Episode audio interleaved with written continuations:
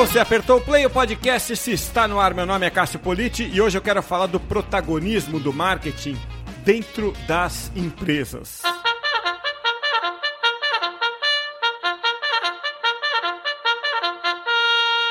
Na edição de hoje do podcast, eu tenho a satisfação de receber o Daniel Roy, que é Head de Marketing da América Latina da Salesforce. Ele tem passagem por outras empresas relevantes também, como AT&T, Oracle, SAS e outras empresas de peso antes de entrar na Salesforce, onde já está há um bom tempo. A Salesforce dispensa qualquer apresentação no mercado atual, aliás, no mercado já há algum tempo, né? Daniel, é uma imensa satisfação receber você aqui. Obrigado por aceitar o convite para bater esse papo aqui, Daniel. Oi, Cássio, pessoal. Prazer exaço meu de estar aqui e vamos lá. Espero que seja uma conversa boa. Ah, com certeza vai ser. Sempre é, Daniel. Quando você está por perto aí, sempre é um papo bom. E eu queria falar com você, né, do protagonismo do marketing nas empresas, né? É, esse é um trabalho que o marketing hoje faz, né? Não só de, de tocar, né, as suas tarefas ali na, no seu cantinho, né? Mas também de, de unir né, as várias áreas da empresa né, é, para entregar um resultado como um todo. Né? Então, o marketing não entrega só o dele, né? ele também faz essa função né, de, de agregar. Né? É, então, é uma função que acabou caindo no colo do marketing de unir as áreas. E eu queria te fazer duas perguntas em cima disso, né, Daniel? É, por que, que é assim e, e como fazer esse trabalho né, vestindo a camisa do marketing? Ah, legal, Cassio. Pô, esse é um tema que eu sou fã e apaixonado aí. Porque acho que a história toda do porquê começa pelo cliente. Como não poderia deixar de ser em marketing, né? Tudo tem que começar pelo cliente. E a gente faz uma pesquisa aqui na Salesforce que chama State of the Connected Customer, que é justamente para entender esse bicho estranho, né, que é o consumidor conectado, digital, é, da quarta revolução industrial. E o que, que essa pesquisa mostrou? A gente já tinha uma hipótese muito forte de que experiência né, do cliente, que é uma buzzword que está aí, né, Customer Experience, CX, né, jornada do cliente, que era algo importante. E nessa pesquisa, dois anos atrás, pela primeira vez, a gente quis botar um número. Falar, tá bom, é importante, mas quão importante é isso? E a gente fez uma pergunta bem direta para os clientes. A gente falou, olha só, vocês falam que a experiência do cliente é importante. Quão importante ela é? Em comparação com o produto em si ou o serviço em si que uma marca te oferece. E aqui no Brasil, 89% dos consumidores falaram o seguinte: a experiência é tão ou mais importante do que o produto e o serviço. E se você parar para refletir, isso é muito louco, né? É, pensa assim: você está indo comprar o teu tênis, e geralmente você pensaria, poxa, é um tênis para trabalhar, é um tênis para eu correr, é um tênis para eu fazer uma, um passeio, né? Você pensa nos atributos daquele produto, depois você pensa em preço e aí você toma uma decisão de compra. E o que os clientes estão dizendo é: a experiência é tão importante quanto o produto. Então eu estou pensando em tudo isso que eu descrevi, mas eu estou pensando, cara, como fácil é para eu comprar esse tênis? Quão fácil é para eu devolver? Quão fácil é para eu ter atendimento? Então, esse é o primeiro grande ponto, né, de, de que a experiência realmente ela governa tudo isso. E aí a gente perguntou, tá bom, então se a experiência é tão importante assim, como ela tem que ser? E aí os clientes falaram, tem que ser rápida, né? Como tudo hoje em dia. Então a gente está na era do tempo real, das coisas em tempo real, a gente está na era da impaciência. Se eu vou num perfil de mídia social de uma marca e faço uma reclamação, um comentário, eu olho três segundos depois para ver se já me responderam, né? Então ninguém tem mais paciência. Então é, a experiência tem que ser rápida em tempo real, a experiência tem que ser personalizada, claro, né? Tudo hoje em dia a gente sabe que é personalizado. O meu feed do Instagram é personalizado. Quando eu vou assistir televisão, o meu Netflix é personalizado para mim, com as minhas sugestões.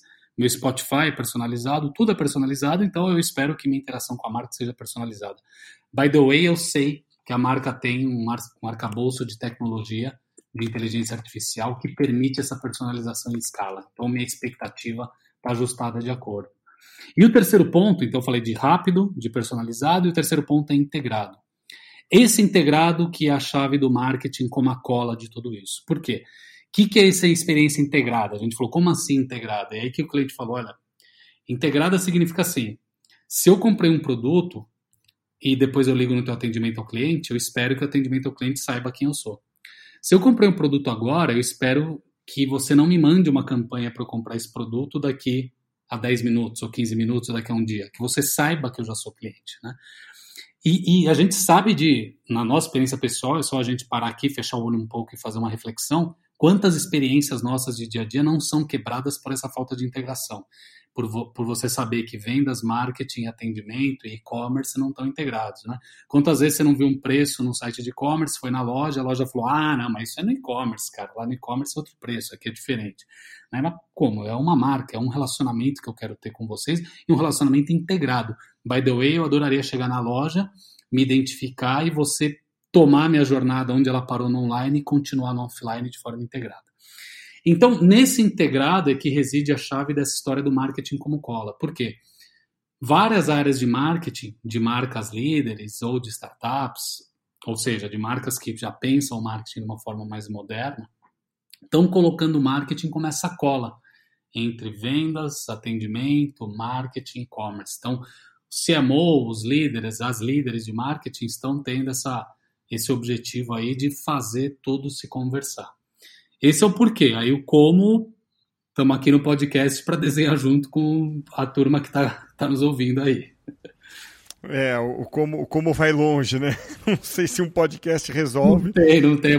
É, tem o como você pode pensar em tecnologia, sem dúvida. Uhum. Então, né, como que eu crio uma plataforma tecnológica para, por exemplo, isso que eu comentei, né? Se eu chego, é, se eu estava se eu tava navegando em e-commerce, deixei um carrinho abandonado e chego numa loja física e aquilo se integra. Existe uma resposta tecnológica para isso, existe uma resposta tecnológica para você unir vendas, marketing atendimento também. É, mas a tecnologia é só parte, né? A tecnologia é o habilitador. É, você tem que ter uma cultura de sucesso do cliente na sua empresa, é, você tem que ter treinamento, tem que ter capacitação, tem que ter uma requalificação da força de trabalho, especialmente nesse mundo é, durante né, e já projetando um pós-pandemia, onde o canal digital é protagonista. Pois é, é você falou da, da pesquisa é, que vocês fizeram, a, a, o State of Connected Customer a, da Salesforce, né, que Sim. 15 mil respondentes, né? Mas, mas tem a, outra pesquisa é, que vocês vêm fazendo, a State of Marketing, né, que Sim.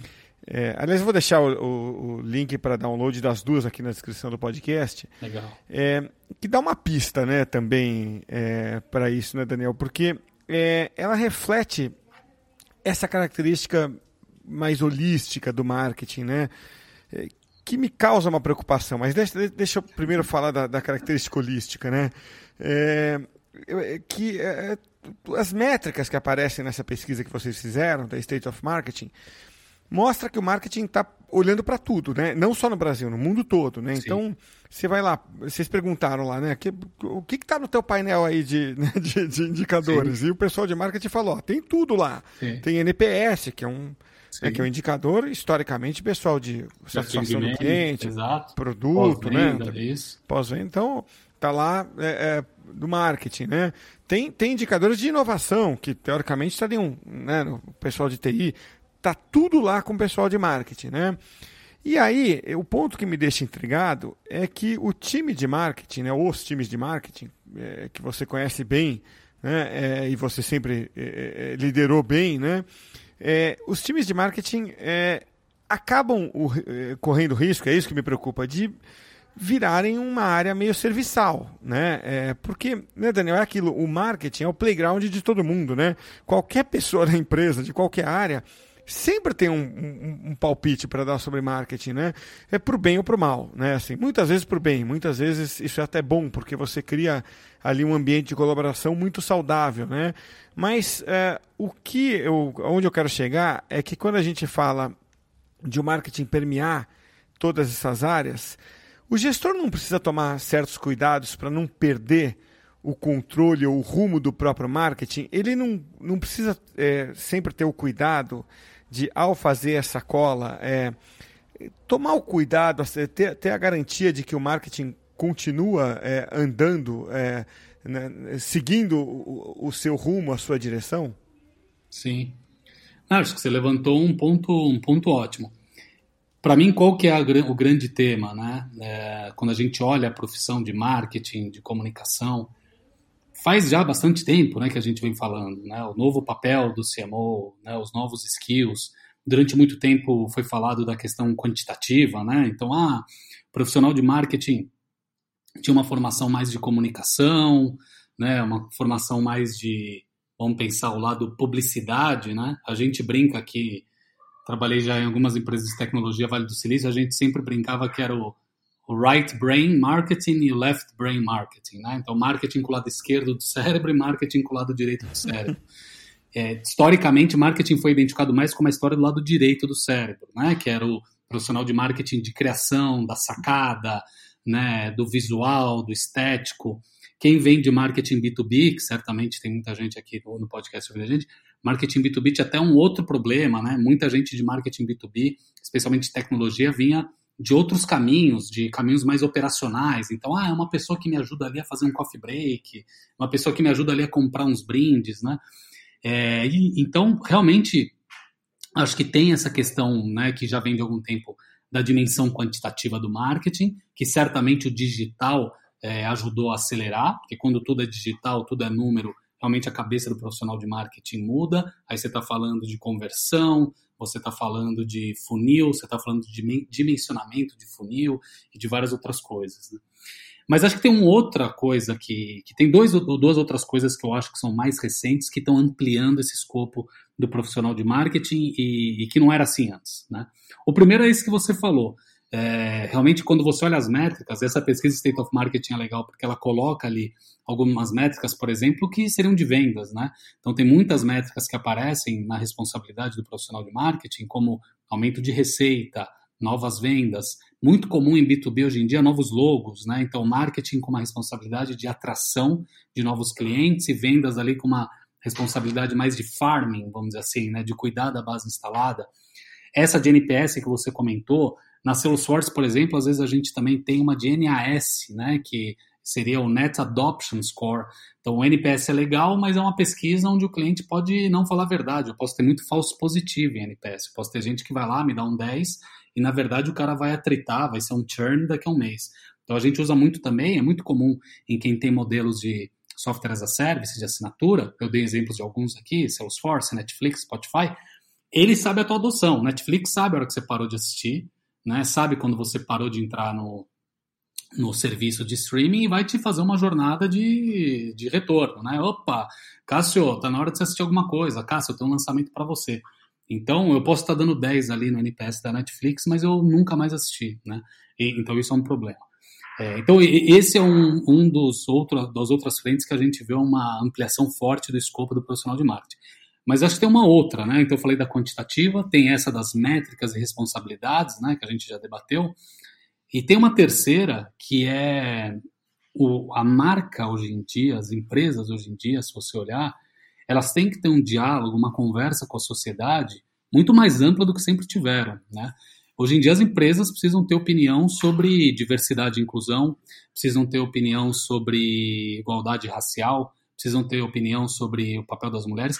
O que eu, por exemplo, acho fantástico, né? Eu vim trabalhar na Salesforce e confesso que, apesar de ser pai de duas meninas, ter duas irmãs, uma esposa, uma mãe, etc., eu era bem alienado para esses temas e a Salesforce me abriu os olhos para várias coisas importantes, porque a gente é uma empresa orientada a propósito. É, mas eu, eu me vejo várias vezes, e com o nosso time de marketing, tendo que ter conversas e diálogos com a nossa comunidade de clientes e parceiros e funcionários de temas hipercomplexos, né? De temas do tipo, é, poxa, tivemos um episódio lamentável e, e deplorável é, nos Estados Unidos, qual que é a nossa resposta? Como que a gente tem que se posicionar? 15 anos atrás, uma marca não precisava falar sobre isso. Né? Ninguém esperava que uma marca se pronunciasse sobre temas que estão acontecendo na sociedade. Isso era papel do governo, era papel da igreja, era papel de ONGs, né? E hoje em dia as marcas, né, os CEOs, inclusive, fala-se muito hoje em dia do CEO ativista, né, o CEO que preenche lacunas de governo e de instituições no mercado. Então, acho que isso é uma outra questão que aparece muito, que é esse papel de confiança das marcas e esse papel das marcas necessitarem ter um posicionamento. E quando você tem um posicionamento, uma voz, você faz escolhas, né? A Salesforce faz escolhas, a gente tem valores. Igualdade é um valor para a gente. Então a gente faz escolhas. A gente participa da Parada do Orgulho todo mês de junho com uma representatividade forte. É uma escolha que a gente faz. tem, recebo várias, às vezes, é, detratores é, por causa dessa escolha nossa, mas é, é, é, a nossa marca e a gente tem que ser corajoso, tem que fazer as escolhas e lamentar é, quem não faz elas conosco. É, então, acho que isso também é algo que eu acho muito forte, muito potente, muito importante hoje em dia, que está aumentando demais o escopo do, do profissional de marketing. O profissional de marketing carrega hoje em dia também essa responsabilidade não só da cola interna da experiência do cliente, mas de uma cola da conversa da marca com a sociedade. É, e aí tem conversas enormes né, surgindo. É, Poxa, o Facebook fez algo assim, será que então eu tenho que pausar minhas campanhas pagas no Facebook? Porque se eu tenho campanhas pagas no Facebook, é, eu concordo com o, certos posicionamentos do Facebook, do seu fundador, né? E tem N outras, né, que a gente se depara no dia a dia como escolhas que a gente tem que fazer. Ah, tem um feriado marcando tal data, como que a gente tem que se posicionar, né? É, enfim, eu acho, por um lado, super interessante, eu acho empolgante porque acho que é parte da evolução né, da nossa sociedade, acho que é parte da evolução do papel das empresas, mais uma vez, eu vejo as empresas ocupando lacunas e direcionando temas, o que é ótimo. A gente não, não somos mais agentes passivos, né, que, que fica sentado esperando que um político, um governante decida. Mas é inegável que, se você olhar o que está hoje em dia na mochila né, dos profissionais de marketing, você tem que ser bom em estatística, você tem que ser bom em digital, você tem que ser bom em criação, tem que ser bom em ter uma visão orientada a propósito e saber conduzir esse diálogo com a sociedade, e tem que ser a cola interna. Então, é, eu acho legal pra caramba, mas é, existe sim um, é, um perfil ali mutante que está evoluindo constantemente e que força um profissional de marketing a não parar de estudar nunca e tem que ser apaixonado pelo que faz, né? Porque senão realmente é muita coisa. A mesma pesquisa, Daniel, que você, é, vocês fizeram, né, a, a, segunda que eu citei, né, State of Marketing, Sim. ela mostra é, que além dessas, é, dessa visão mais do que holística, né, é uma visão é, que é, o próprio Porter criou um livro, lançou um livro em 2020 sobre marcas ativistas, né, que é tudo isso que você mencionou. É, é, é, a pesquisa traz um, um, um relatório é, é, por país, né, assim, mostrando é, quais são as grandes as métricas que avaliam o sucesso do marketing, né?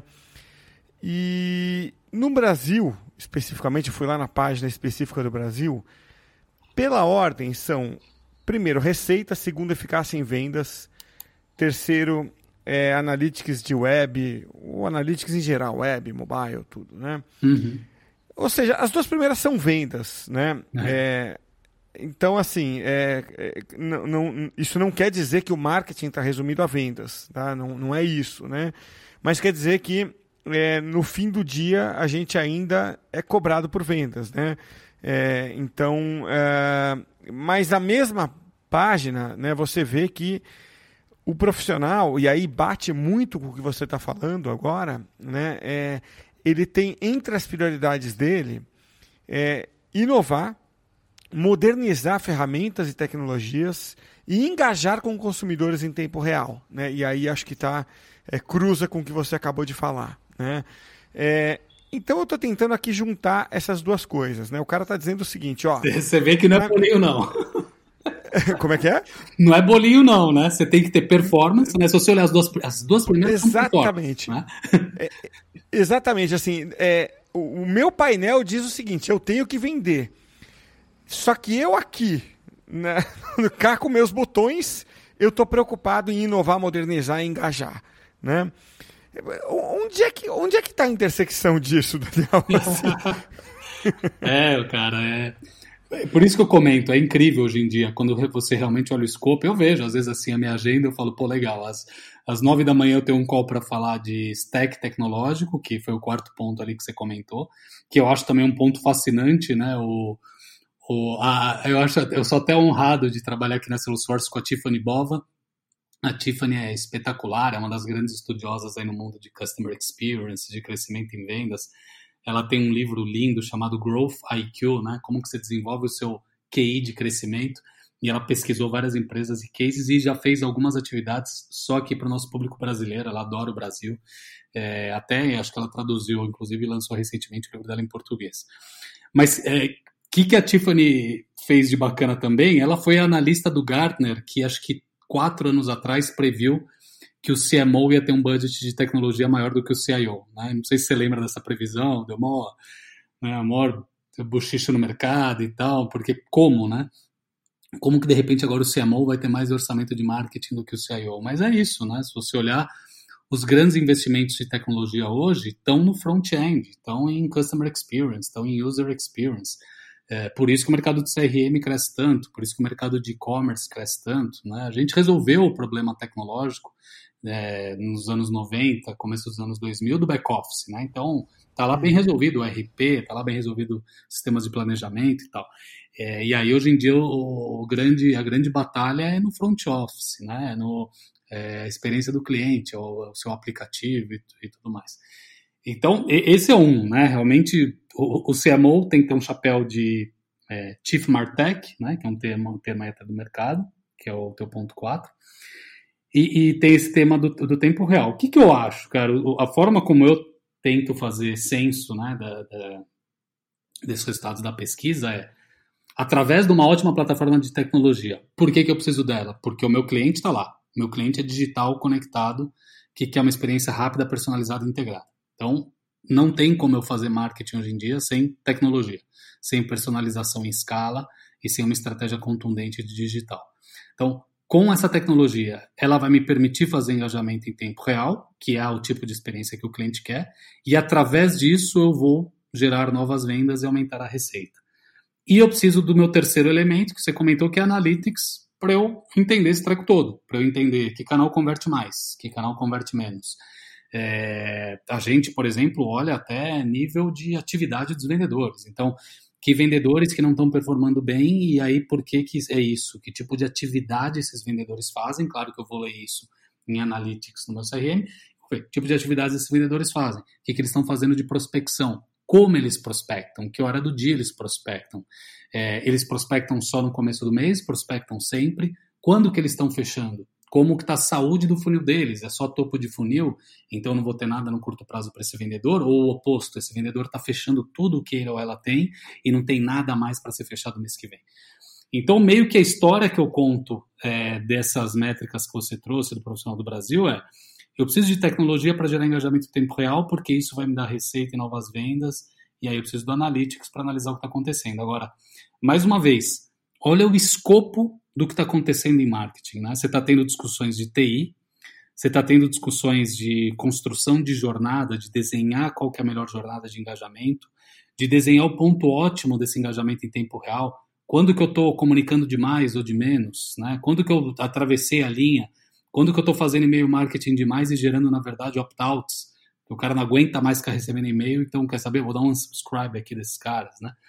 É, e aí eu tenho que ter conversas com o business, como você falou, né? Mas marketing não pode ser só serviçal, né? Então eu estou dialogando com o business, mas estou dialogando é, para contribuir, né? Não para tomar notas e sair executando coisas. E eu tenho que ter uma capacidade ferrada de analytics. Então é um perfil absurdo. E tem um sexto elemento no Brasil, né, que na Europa já é fortíssimo e na Califórnia e no Canadá também, que é legislação. Então, a, também a outra questão forte hoje em dia em marketing é, no Brasil é como que eu equilibro compliance com experiência incrível. Porque para eu dar uma experiência incrível para o cliente, eu preciso de dados. Oh. É, só que eu estou limitado por leis de privacidade, né? Que são bem-vindas, eu uhum. acho. Muito bem-vindas, eu acho. Então, eu, eu preciso trilhar hoje em dia um caminho onde eu mostro para o cliente, o meu usuário, o meu consumidor, né? O usuário o pessoal sempre critica, fala, a única, a única pessoa que chama o cliente de usuário é...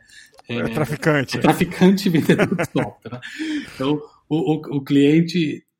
Eu preciso mostrar esse trade-off, eu preciso mostrar, olha, você quer uma experiência incrível, para eu te dar uma experiência incrível, eu preciso de dados. Então, eu preciso que você, por favor, faça um opt-in, me deixe eu te conhecer melhor, é, para eu, ter, eu ter dados de primeira ordem aqui, que eu tenha direito, né, e o seu consentimento de usar, e aí em troca eu te garanto conformidade com a legislação e até mais importante, eu acho, para você, te garanto a experiência que você quer. Né?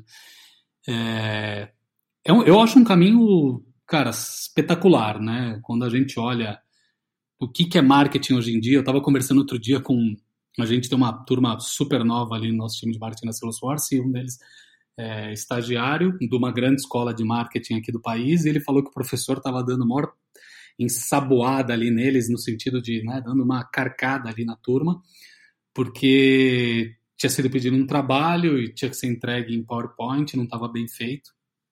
E o professor estava dando essa chamada, falando, olha, é, vocês já não usam bem planilha, né? É, porque era uma turma mais perfil de comunicação. Vocês já não usam bem planilha, se não conseguirem nem usar PowerPoint, vocês estão fora do mercado. Né? Porque o profissional de marketing hoje em dia tem que saber fazer conta tem, e, no mínimo, tem que saber escrever bem. Né? É, e escrever bem hoje em dia também tem a questão de você saber escrever em concisão. Então, cara, eu acho espetacular. Acho que quem quer trabalhar em marketing, que caminho maravilhoso. Né? Pode escolher o que quiser, tem muita coisa para fazer. E eu converso duas vezes por semana aqui, né, no podcast, é um privilégio para mim, né, é com todo tipo de, de profissional, né, de é, empresas como a Salesforce, Sim. né, e startups, né, muitas vezes, empresas pequenininhas nascendo, buscando lugar ao sol. E é, muitas vezes a gente é, vê que nas startups elas estão buscando é, ganho de escala, crescimento rápido, o que é da natureza delas, por sinal, né?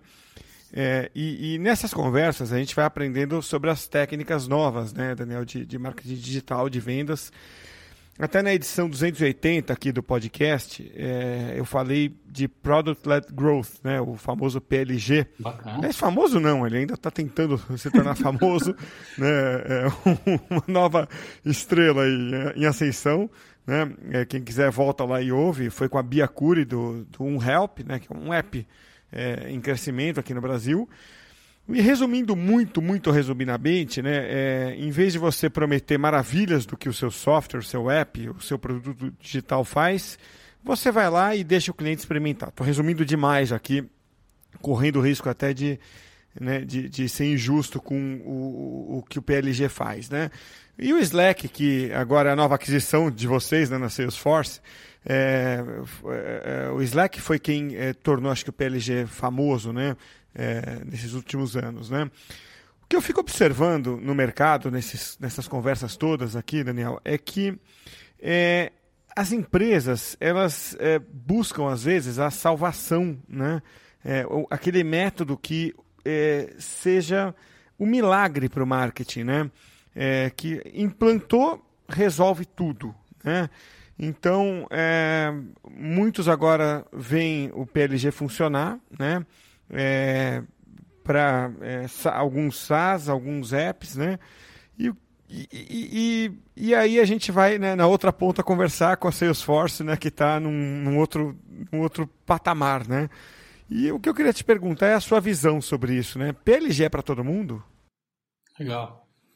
Pô, acho que é, essa é uma pergunta hiper bacana, que eu, eu até amplio ela um pouco, Cássio, se você me permitir, para fazer um bate-papo aqui contigo e com a, com a turma aqui do podcast de engrenagens de crescimento. Eu tenho a honra e a alegria de ser mentor na Endeavor e várias conversas que eu tenho são com startups ou scale-ups ou empreendedores Endeavor que querem fazer um benchmark com a Salesforce, porque a Salesforce é uma startup ainda, é né? uma empresa nova de, de 20 anos, é, que nasceu nesse mundo já nativo digital, uma empresa que nasceu é, viabilizada pela internet. Né? Na época não existia software as a service, o termo, não existia o termo cloud. Mark Benioff, na época, falava em entregar software pela internet. E, e eu, recebi, eu fiz tantas já mentorias desse tipo que uma vez a Endeavor, a Endeavor falou, cara, não tem como você sistematizar tudo isso, fechar num material, porque aí a gente, né, mais uma vez, gera escala. e aí a gente consegue fazer uns eventos one-to-many aqui e tal, é, sobre o tema. E eu falei, pô, legal, porque foi bacana porque até me forçou, né? A, é, às vezes, quando você vai fazer um bate-papo, você não precisa ser tão disciplinado e sistematizar os pensamentos, né? Você pode só ir lançando uhum. coisas ali aleatórias.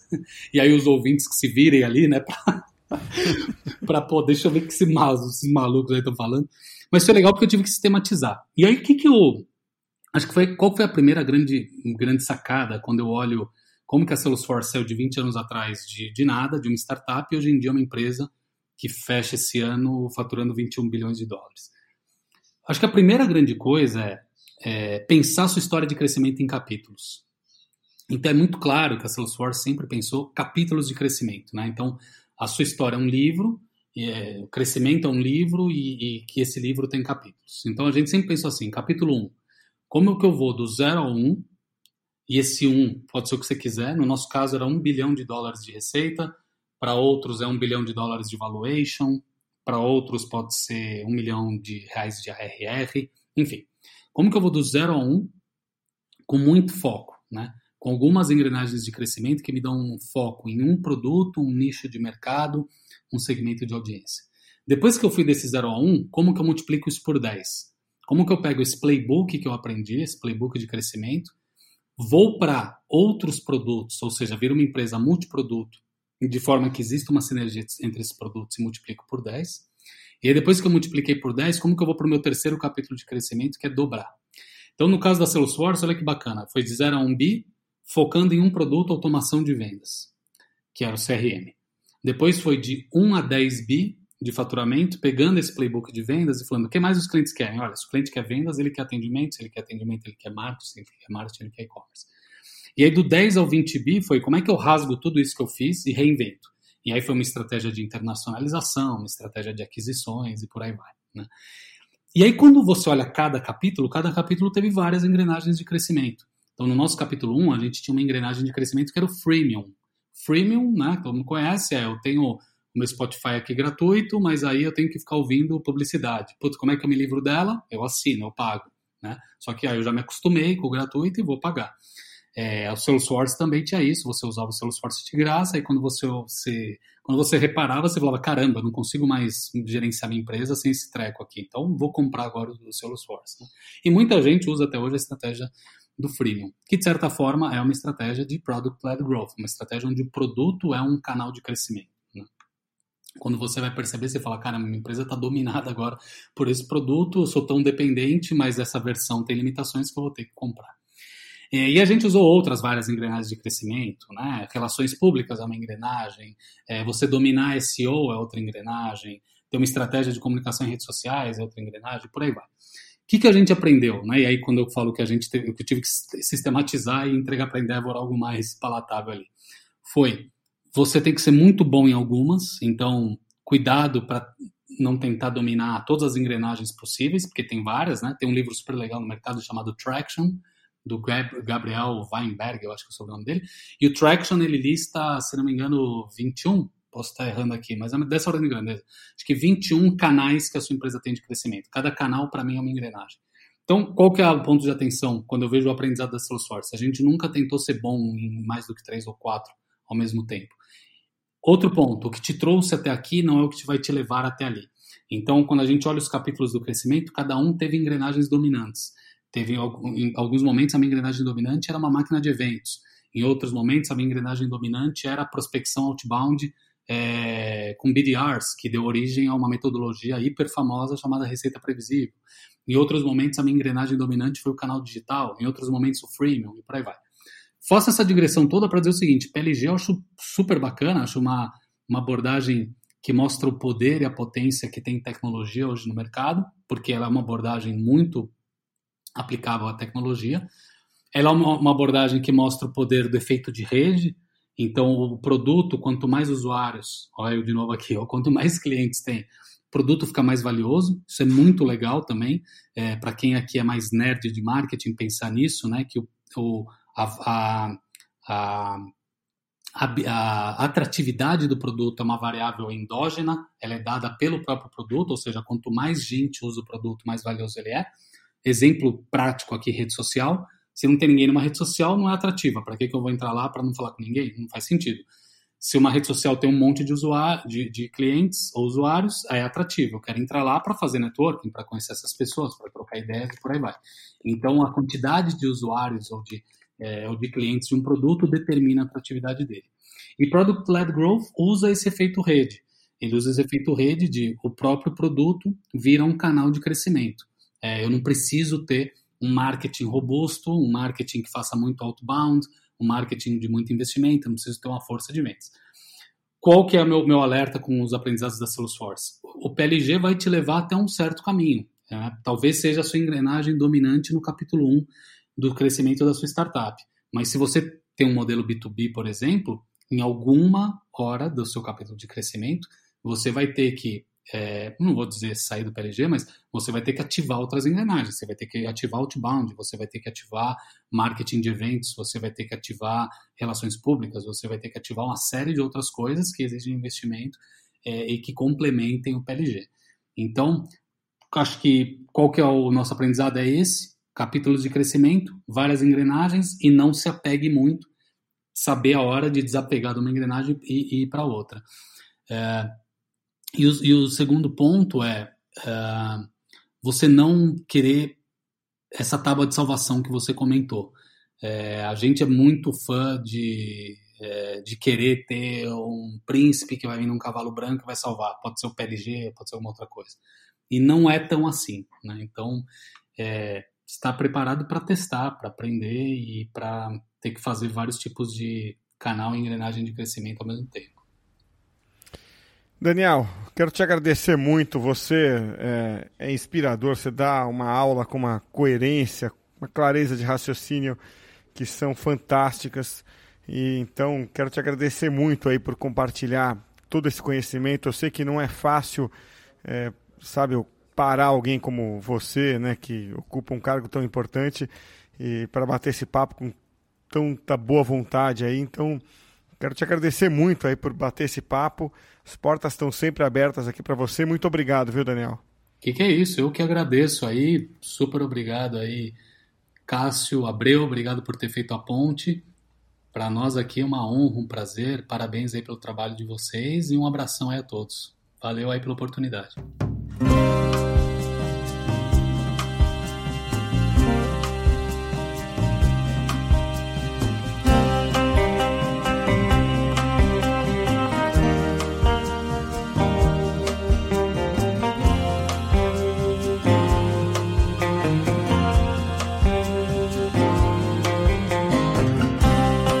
Vamos aqui para o insight final. Lembrando que o podcast esse de hoje é oferecido pelo Comunix 360, a plataforma completa do Grupo Comunix para profissionais de comunicação corporativa que precisam se relacionar com a mídia.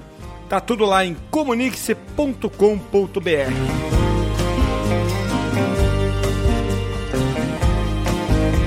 Bom, o meu insight aí depois do papo com o Daniel Roy é, que foi mediado pelo Alexandre Abreu, que trabalha aqui comigo na Tracto, é o seguinte, ó.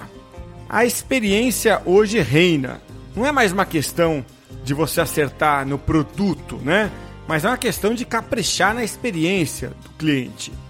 E para isso dar certo, várias áreas da empresa precisam puxar a corda para o mesmo lado. E quem coordena essa integração dentro das empresas é o marketing isso não é tarefa fácil, como bem apontou o Daniel aí hoje. Né? O marketing acaba sendo a cola dentro dessas empresas grandes, médias ou mesmo empresas pequenas. Esse foi um dos meus insights. Pensa aí nos seus também. Até a próxima, hein?